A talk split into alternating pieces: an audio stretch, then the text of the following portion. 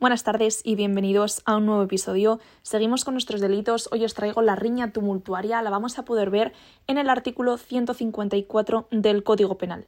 Y tiene una característica bastante especial, que es que, a pesar de que está enclavada junto con los delitos de lesiones, tiene una naturaleza distinta.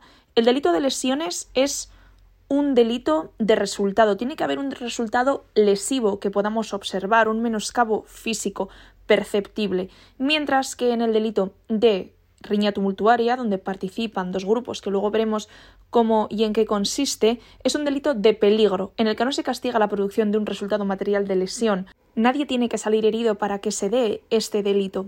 Una vez más, os recuerdo que no se va a castigar el resultado material de lesión, sino que el resultado es una situación de peligro para el bien jurídico protegido, que en este caso pues también es la integridad física o la vida, como en el de lesiones.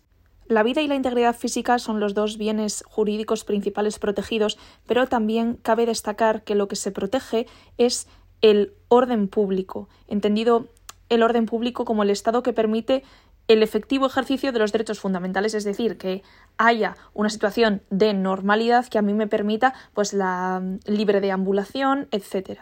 Ahora vamos a ver los tres elementos que caracterizan a este delito. En primer lugar, vamos a encontrar una pluralidad de personas que riñen entre sí, con agresiones físicas entre normalmente dos grupos enfrentados. En segundo lugar, estos grupos de personas van a utilizar armas o objetos contundentes, como pueden ser cosas que encuentren en la calle, donde realmente se dan las riñas tumultuarias, sillas de terrazas, sombrillas o bueno, cualquier cosa que encuentren. Y en tercer lugar, no vamos a poder definir quién inició la agresión. Son dos grupos que se enfrentan y no hay unas lesiones concretas, particulares, hacia un sujeto en concreto. Simplemente dos grupos tiene que haber más de dos personas, evidentemente, riñen entre sí, como os he comentado. Es muy importante saber que en este delito no se exige un resultado de lesiones, aunque es muy probable dadas las características del delito.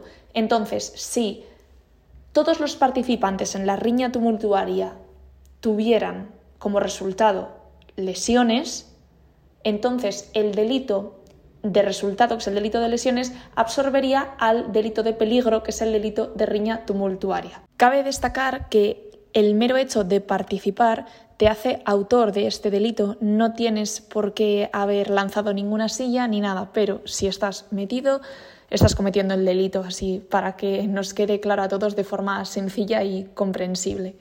Y hasta aquí el delito del 154 del Código Penal de riña tumultuaria, muy corto, muy sencillo.